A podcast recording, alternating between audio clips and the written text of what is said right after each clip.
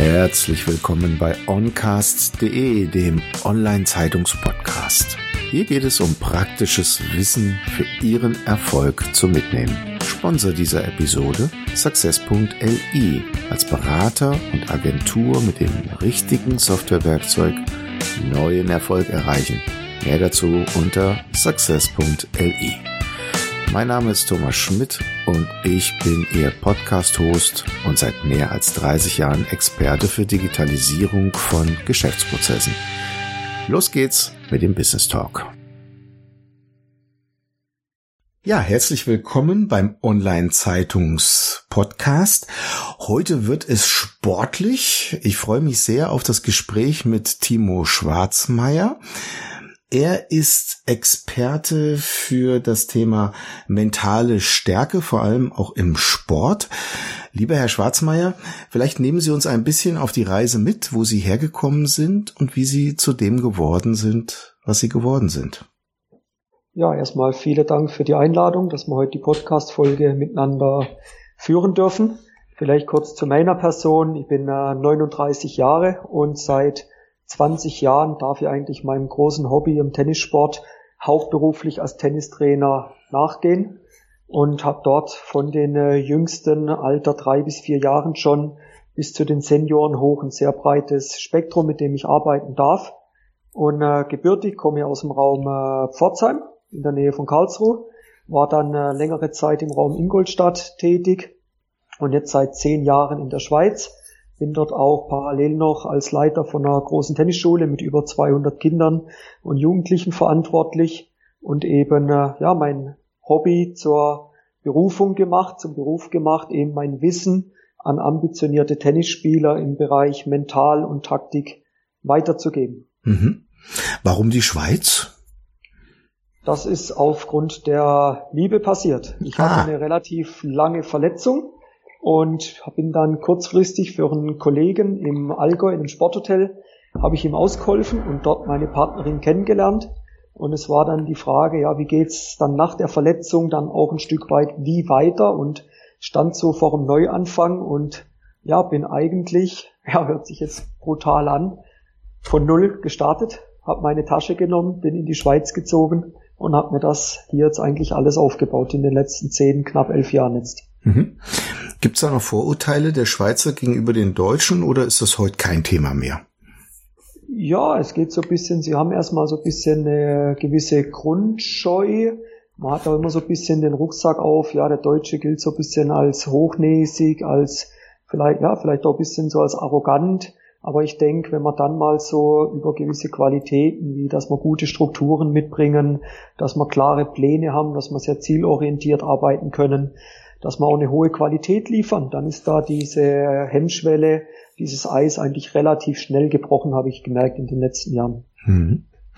Okay, lassen Sie uns mal auf mentale Stärke kommen. Man sagt ja sehr gerne, das Spiel wird im Kopf gewonnen. Ja, also ich kann mich äh, daran erinnern, dass ich mal ein Interview gesehen habe von Sven Hannawald, der gesagt hat, wir springen eigentlich alles super. Warum gewinnt dann der eine und der andere nicht?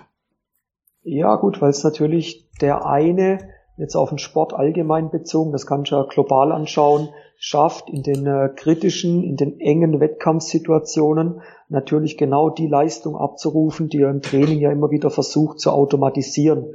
Und das geht dann eigentlich in einen Bereich im Tennis ja speziell rein. Wie bereitest du dich auf ein Match überhaupt schon vor? Wann fängt das Match für dich an? Dann im Tennis eine Sportart, wo wir sehr viele Pausen haben, wo aber gerade ja, von den ambitionierten Spielern auch im Hobbybereich sehr unterschätzt wird. Wenn du im Fernsehen schaust, da sind ja dann immer die Unterbrüche, er nimmt das Handtuch, er nimmt neue Bälle und dort tun sie eigentlich, dort bereiten wir ja eigentlich den nächsten Ballwechsel visuell schon mal vor und da machen viele im Amateursportbereich eigentlich einen großen Fehler, dass sie, ich sage immer so schön, vom einen Fehler zum nächsten rennen. Und ein letzter großer Punkt ist, ja, worauf fokussierst du dich eigentlich? Und wenn wir da die Spitzenathleten aufnehmen, die fokussieren sich ganz klar auf ihre Stärken und der Breitensportler, der meint so ein bisschen von allem etwas können zu müssen. Ich denke, das ist ein großer Fehler. Mhm. Und wie lernt man das, sich zu fokussieren? Oder vielleicht auch andersrum gesagt, was wäre denn jetzt der ideale Ablauf für den Tennisspieler? Ja gut, fokussieren fängt ja dann mal darauf an, wo wir mal fragen müssen, okay, was sind überhaupt deine Ziele? Wo möchtest du überhaupt hin? Wo stehst du heute? Wo möchtest du hin? Und dann in der nächsten Folge in der Planung dieses, wie komme ich dahin?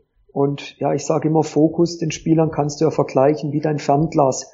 Wenn dir nicht klar ist, wo du überhaupt hin willst, ja, wo, wo soll die Reise dann hingehen? Wie willst du dich auf deine Stärke konzentrieren, wenn du deine Stärke selber nicht kennst? Das geht dann auch in den Bereich der Selbstwahrnehmung mal rein. Und ja, da denke ich, dass die Spieler einfach lernen müssen, wie, wie arbeite ich detailliert, wie baue ich meine Stärken auf, wie gehe ich gut vorbereitet in ein Match rein. Mhm. Wo, woher kommt eigentlich der mentale Druck, der sich da aufbaut? Haben Sie eine Erklärung dafür? Gut, der kommt natürlich ein Stück weit auch von den äh, Erwartungshaltungen, die ich zum einen selber an mich habe, und das ist ja auch, das ist auch okay. Ich denke, jeder Sportler, der auf den Platz geht, der will gewinnen.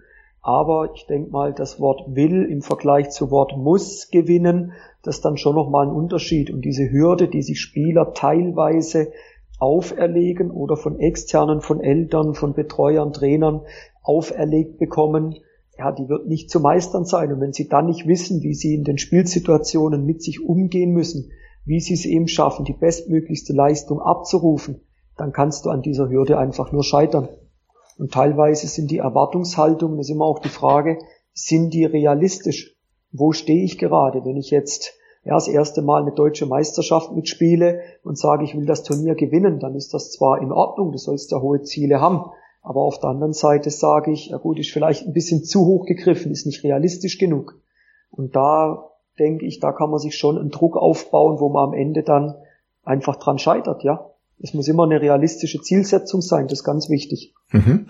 Wenn jetzt jemand zu Ihnen kommt, der genau diesen Druck verspürt, zum Beispiel indem er sich selber den Druck gemacht hat, wie lösen Sie das? Ja, indem ich einfach mal mit dem Spieler, mit dem Athleten auch mal zusammensitze und erstmal frage, was, was überhaupt die Zielsetzung? Und wir haben dann einen Fragebogen, wo wir einfach auch mal sehen, ich sage, wir haben da sieben bis acht Bereiche. Ist es die Vorbereitung fürs Training, die Vorbereitung fürs Match? Wo drückt der Schuh? Sind es die Gedanken? Sind es die Emotionen? Ist es die Visualisierung? Ist es die Konzentration?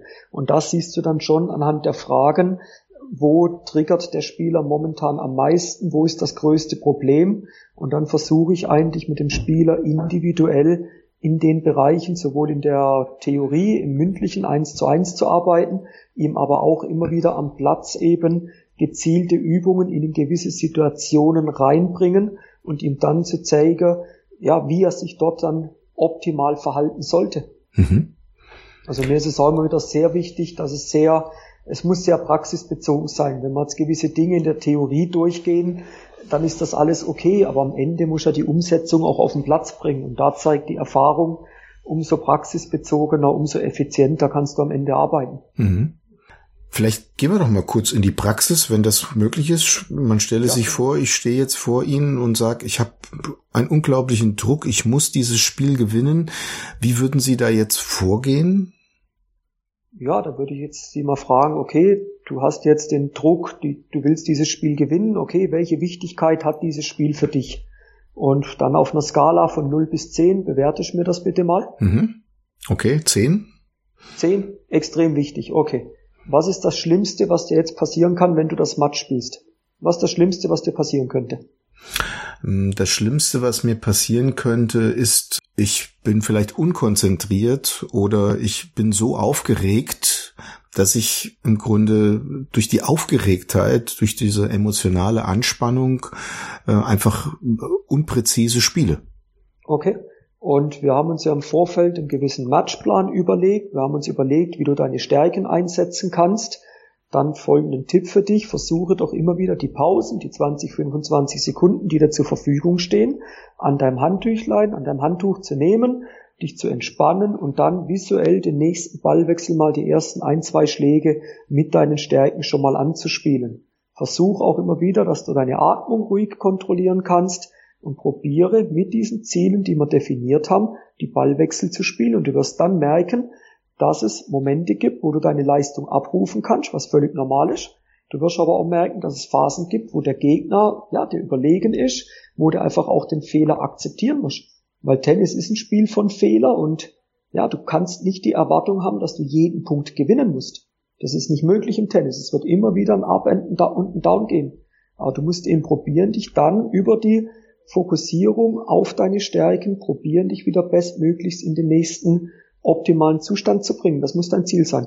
Mhm. Gibt es da irgendwelche Atemübungen oder so etwas, was mir da hilft? Ja, also, ja, wenn du zum Beispiel sehr angespannt bist, dann probier schon mal, machst du die Augen zu, tust langsam und ja wirklich Augen zu, bewusst auf vier einatmen und auf acht langsam wieder ausatmen. Und das machst drei bis fünf Mal kannst auch zur Verstärkung mal deine Hand auf den Brustkorb legen und dann merkst, wie sich das langsam immer mehr beruhigen wird. Und wenn du jetzt wirklich am Hecheln bist, wirst du schaffen, mit drei bis fünf Wiederholungen von diesen Serien, wirst du schaffen, dass dein Puls merklich senken kannst und dann auch wieder wesentlich klarer in den nächsten Ballwechsel reingehen kannst. Das ist möglich. Mhm. Wie lässt sich denn die Erfahrung von Ihnen vielleicht auch auf das Wirtschaftsleben übertragen? Also ich meine, jeder hat ja einen gewissen Druck, zum Beispiel wenn er einen Vortrag halten muss oder ja. präsentieren muss oder wie auch immer, dass er im Grunde, das ist ja scheint der wesentliche Punkt, sich erstmal selber wieder in eine Ruhe, in eine Ruhesituation bringt, damit er wie mit klarem Kopf vorangehen kann. Ja, also der Übertrag ist definitiv machbar. Man sagt ja auch immer, der Sport, jetzt egal welche Sportart, ist die beste Lebensschule. Ich sage, Lebensschule kann ich noch mit dranhängen, die beste Berufsschule, weil letzten Endes lernen wir ja hier Dinge, uns zu fokussieren, wir lernen uns zu konzentrieren auf gewisse Dinge, wir lernen uns zu entspannen. Und wie Sie es jetzt gerade gesagt haben, wenn man dann einen Vortrag in einem Unternehmen hält, du aber weißt, was ist das Ziel dieser Präsentation, du dann weißt, wie du dich mit einer Atemübung eigentlich in einen Zustand bringen kannst, wo du eine optimale Leistung abrufen kannst, dann kannst du da definitiv auch sehr viel in die Berufslandschaft mit rübernehmen. Das ist definitiv so, ja. Mhm. Wie wichtig ist im Sport die richtige Ernährung? Ja, sie kann sehr viel ausmachen, weil im Endeffekt wir reden von äh, Konzentration, wir reden von Aufmerksamkeit und ja, einfach mal übertriebenes Beispiel, du hast nicht optimal geschlafen, du hast zum Frühstück, hast du dir einen Kaffee gegönnt und dann, äh, wie man es in der Schweiz so schön sagen, den Gipfeli, den Croissant und dann gehst du auf den Platz und meinst, du musst jetzt, du kannst das Spiel, kannst das Spiel gewinnen, du kannst das Spiel erfolgreich bestreiten. Also, dass da der Akku, wie ich das immer so schön sage, eigentlich leer ist, das liegt ja auf der Hand. Und ich denke, der, der Körper, da ist unsere Energie drin, die wir zum einen aufsaugen können, aber auch wieder rauslassen können. Und umso voller diese Energiespeicher sind, umso voller unser Akku ist, umso mehr Energie haben wir auch wieder. Und da muss man schon sagen, eine ausgewogene Ernährung, auch, ja, je nachdem, zu was für einer Tageszeit wir dann das Turnier spielen, den Wettkampf spielen, da kann man schon sehr viel rausholen, ja. Mhm. Ist das nicht so, dass der hungrige Wolf besser kämpft oder brauchst schon eine gewisse Grundlage? Ich denke, du solltest eine gewisse Grundlage haben, weil das, was Sie jetzt sagen, der hungrige Wolf, die Frage ist, wenn es das Match drei Stunden geht, wie lang sind Sie hungrig? Und da ist dann wirklich der Punkt, ich glaube einfach, dass, ihre, dass Ihr Energielevel ab einem gewissen Grad so weit nach unten sinkt. Sie probieren es dann mit Traubenzucker, mit Cola, so kurze Zuckerstöße wieder sich herbeizuführen, aber das ist ja nur von kurzer Dauer. Das, das macht keinen Sinn. Und umso leerer dein Tank ist, auch mit Flüssigkeit, umso weniger du getrunken hast und es ist sehr warm, du wirst das ja schon Mitte des ersten Satzes bitterbös bereuen. Mhm. Und wenn wir da zwei Spieler nehmen, gleiches Spielerlevel, der eine gut vorbereitet, jetzt mit Ernährung und Trinken und Schlafen, und der andere wirklich gar nichts gemacht. Dann sage ich, das wird eine klare Angelegenheit für den, wo sich gut vorbereitet hat. Mhm. Weil der andere, der hat keine Energie mehr, die er reinbringen kann. Das geht nicht. Er wird die Konzentration verlieren und überlegen wir das, ist wieder so der Bogen gespannt jetzt ins Privatleben, in die Schule rüber, in den Beruf. Wenn Sie nicht konzentriert sind, was werden Sie verlieren? Sie werden Ihre Aufmerksamkeit verlieren, oder? Mhm. Das ist ja aber völlig normal. Wenn Sie jetzt die Aufmerksamkeit verlieren, ist es doch normal, dass wir mehr Fehler machen. So, und wie können wir das schaffen? Fehler reduzieren, indem wir konzentrierter sind, indem wir eine höhere Aufmerksamkeit haben. Und das schaffen wir, indem wir einen besseren Energiehaushalt haben. Das hängt eins zu eins miteinander zusammen, da bin ich überzeugt. Mhm. Und was wäre jetzt das ideale Frühstück, wenn das Match um 11 Uhr ist? Das ideale Frühstück. Also du solltest bereits am Abend vorher relativ viel trinken. gehen jetzt mal davon aus, wir sind jetzt im Sommer, es ist angenehm warm, gute Kohlenhydrate zu dir nehmen, dann am Morgen vielleicht auch schon schauen, dass du, hört sich jetzt wild an, trotzdem noch mal ein bisschen Pasta zu dir nimmst, kann auch kalt sein, sicherlich kein Weißbrot, eher etwas dunkleres Brot, ein Müsli ist okay, Obst ist okay, alles was gut verträglich ist, was leicht verdaulich ist. Ja, man kann auch ein bisschen ein äh, Hühnchen, ein Poulet zu sich nehmen. Das sind alles so ja, so Energiequellen, wo du einfach dir richtig gut den Tank auffüllen kannst.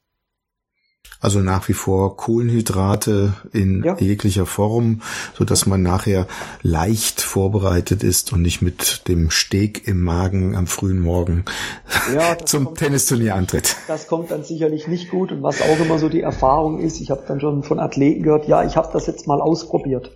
Da sage ich dann immer, um Gottes Willen, mach doch bitte vor so etwas Wichtigem keine Experimente. Weil mal angenommen, du verträgst das nicht oder ja, es liegt dir schwer im Magen, das wollen wir dann am Ende ja auch nicht. Also ich sage immer, probier das doch mal vor einem Training aus und dann wirst du mal relativ gut merken, wie du damit, ja, wie du damit durchkommst. Also vor dem Match bitte keine Experimente, auch im Trinken nicht. Ja, wenn sich das auf den Magen ausschlägt, das wirst du im Match bitterbös bereuen. Mhm. Was macht denn eigentlich einen idealen Tennisspieler aus, Herr Schwarzmeier? Ja, also ich denke, da muss man, da kann man das Spiel mal so aufbauen. Ich nenne das Säulen. Ich habe da mal fünf Säulen für mich definiert, an denen du eigentlich arbeiten solltest. Und ja, ein großer Fehler, den viele machen, sie arbeiten nur an der Säuletechnik und haben dann eine Bilderbuchtechnik, aber sie wissen nicht, wie sie das Spiel gewinnen sollen oder können. Und für mich die erste Säule ist ganz klar die Technik. Die zweite Säule ist das Taktische. Die dritte Säule ist das Mentale. Die vierte Säule ist der Ernährungsbereich und die fünfte Säule ist das Athletische, das Konditionelle, das Physische. Und wenn wir uns jetzt das als Säule vorstellen und obendrauf ist der, der Wohnraum und jetzt knickt eine der Säulen ab oder ist nicht gut entwickelt. Das können die vier anderen wahrscheinlich noch abfangen, aber es hängt ja schon mal durch diese Waage. Wenn eine zweite Säule wegbricht, wird es langsam schon wackelig, das Gerüst. Und deshalb denke ich, dass man auch im Breitensport, im Amateursportbereich nicht den Fehler machen dürfen, uns nur auf eine, auf zwei Sachen konzentrieren, sondern mal überlege, was braucht's eigentlich alles, um erfolgreich Tennis spielen zu können. Und da denke ich, da muss man in diese fünf Säulen, muss doch rein investieren. Das ist ganz wichtig. Also könnte man auch sagen, man müsste sich immer Gedanken machen, auf welchen Säulen man steht, um dann sein Business erfolgreich zu machen. Bei Ihnen jetzt Tennis, aber auch vielleicht im Geschäftsleben, dass man sich bewusst ist, was sind diese Säulen, die mich tragen und die muss ich dann entsprechend auch ausbauen, so dass ich nachher dann auch gestärkt aus dieser Situation heraus handeln kann. Genau, ja gut, das auf den Business-Kontext drüber gezogen heißt ja, ich habe zum Beispiel einen Einkauf, ich habe einen Verkauf, ich habe die Buchhaltung, ich habe die Marketingabteilung und so weiter. Ich habe den Social-Media-Bereich, den IT-Bereich und jetzt tue ich aber den Bereich Buchhaltung und Verkauf komplett vernachlässigen. Dass das spätestens nach paar Monaten zu einem Totaldesaster führt, ist offensichtlich. Und so kannst du auch in jedem Geschäftsbereich, wo du tätig bist, kann man sich ja überlegen, okay, welche Säulen greifen dort und wie muss ich diese Säulen aufbauen, um mein Unternehmen erfolgreich führen zu können. Und das kannst du auch wieder, wenn du das im Sport gelernt hast, dich da gut aufzustellen, kannst du da den Transfer auch wieder in die Berufswelt rüberziehen. Das ist, denke ich mal, sehr gut möglich. Großartig. Lieber Herr Schwarzmeier, so sind wir schon am Ende unserer Zeit. So schnell geht das. Ähm, vielleicht gibt es noch irgendetwas, was Sie uns mitgeben möchten, zum Beispiel irgendwelche Bücher, die Sie im Laufe Ihres Lebens inspiriert haben, die Sie mit uns teilen möchten. Ja, also man muss da, wenn ich das reinbringen darf, ich habe relativ spät angefangen mit Lesen erst. Ich war immer ein Hasser vom Lesen. Mhm. Ich hatte da nie die Lust dazu, aber vor ja, vier Jahren, also in den letzten vier Jahren habe ich jetzt bestimmt an die 100 Bücher gelesen und ich habe momentan so vier Favoriten, wo ich sage, das kann ich jedem nur mal empfehlen. Ist auch nur eins aus dem Sport und die anderen gehen eher so im Bereich Persönlichkeitsentwicklung und wie du erfolgreicher werden kannst. Und das ist ja auch immer so, ja, der Sportler muss sich ein bisschen öffnen. Du darfst nicht so engstirnig denken. Und du kannst, glaube ich, aus jedem Buch, weil es mich jetzt nach einem Buch fragen, kannst du was rausnehmen und auf den Sport übertragen. Und das erste Buch, nehmen wir das Tennisbuch, das ist vom Kollegen Richard Schönborn. Das heißt Strategie und Taktik im Tennis. Das zweite Buch ist vom Hermann Scherer, heißt Fokus. Das dritte Buch ist vom Calvin Hollywood, Wer will, der kann. Auch sicherlich im Tennis sehr praktisch. Wer will, der wird sich schon verbessern können. Und das letzte Buch, den letzten Buchtipp, wo ich rausgehen kann, ist vom Dirk Kräuter, Entscheidung Erfolg.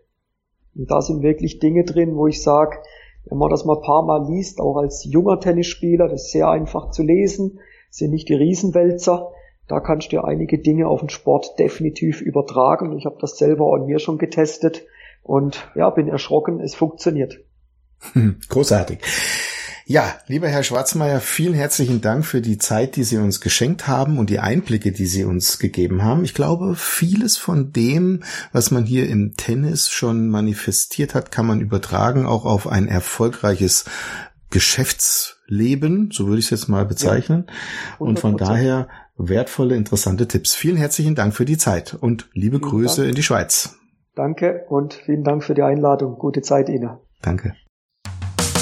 Hat es Ihnen gefallen? Lassen Sie mich wissen, was Ihnen diese Episode gebracht hat, zu was Sie inspiriert wurden oder was Sie mit diesem Wissen jetzt anfangen werden. Gehen Sie dazu jetzt auf tutom.de, also die Ziffer 2 tom.de und kommentieren Sie diese Episode jetzt auf LinkedIn. Vernetzen Sie sich mit mir und verpassen Sie keine weitere Folge des Oncast Podcast. Ihr Thomas Schmidt.